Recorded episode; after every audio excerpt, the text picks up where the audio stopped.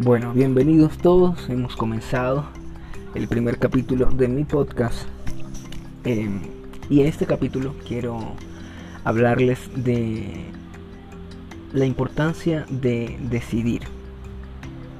Em, estaba conversando con una amiga hace poco. Ya son varias, las, muchos los días en que tengo encuentros cercanos con personas que necesitan escuchar qué hacer, qué hacer para salir de la procrastinación, qué hacer para, para salir de la ansiedad, para acabar de una vez por todas con la depresión. Y se acercan a mí porque hace un tiempo que yo vengo también experimentando esa necesidad de cambiar y transformar completamente mi vida.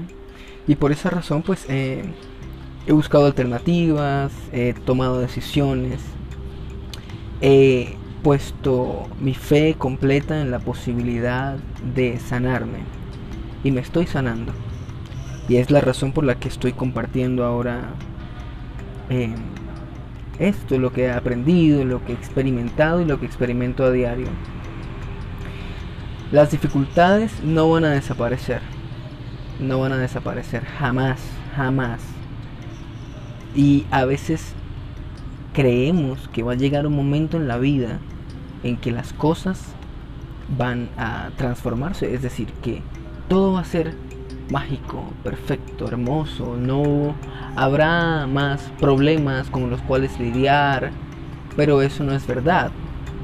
Realmente si algo tiene la vida es dificultades, porque en el momento en que menos lo esperamos, sucede algo que cambia el curso de las cosas, que nos hace sentir mal nuevamente.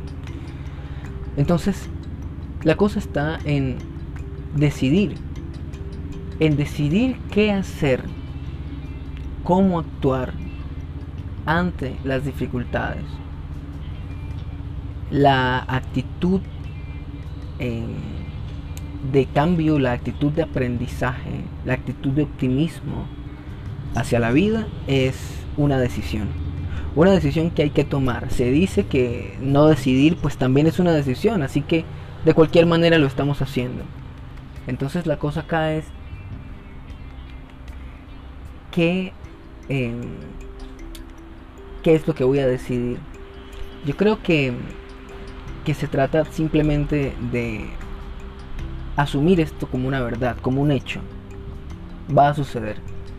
Va a volver a pasar que nos encontremos en una encrucijada, que nos encontremos en un, en un conflicto amoroso, que nos encontremos en, en una mala relación con nosotros mismos.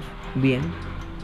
Pero cuando se ha tomado la decisión, la decisión firme de enfrentarse a las cosas, de no evadirlas, de tener la mejor actitud ante las dificultades. Todo es muy diferente. Sencillamente todo es muy diferente. Entonces, y hago un paréntesis acá, He notado que existe todo un discurso y todo un lenguaje motivacional en torno a este tipo de temas. Em, el coaching como tal es, de hecho, una profesión muy, muy buscada, muy demandada pero realmente pienso que hay que ir más allá de las palabras. Pienso que hay que ir más allá de la profesión de coaching. Y hay que hacernos más humanos. Porque entre más humanos somos, más cerca estamos de los demás. Entonces, mi petición es a quien me escucha. Que no me escuche como un motivador, que no me escuche como un coaching, porque de hecho no lo soy. Que me escuche como un ser humano que también ha pasado por las mismas dificultades y que a diario las vence, las vence con la actitud, las vence con la decisión de estar bien a pesar de todo. ¿Y cómo estar bien? Bueno, hay muchas formas de estar bien y es maravilloso cuando empiezas a aprender esas formas. Hace poco hice una publicación donde decía, era sentirme feliz, es para mí ahora una nueva habilidad. Entonces, desarrollamos la habilidad de estar bien. Y eso lo hablaremos luego. Voy a despedirme porque cumplí 5 minutos.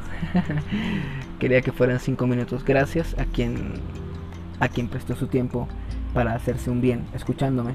Johnny Lemort por aquí. Mi podcast todavía no tiene nombre, pero mm, para quien quiera escuchar, gracias.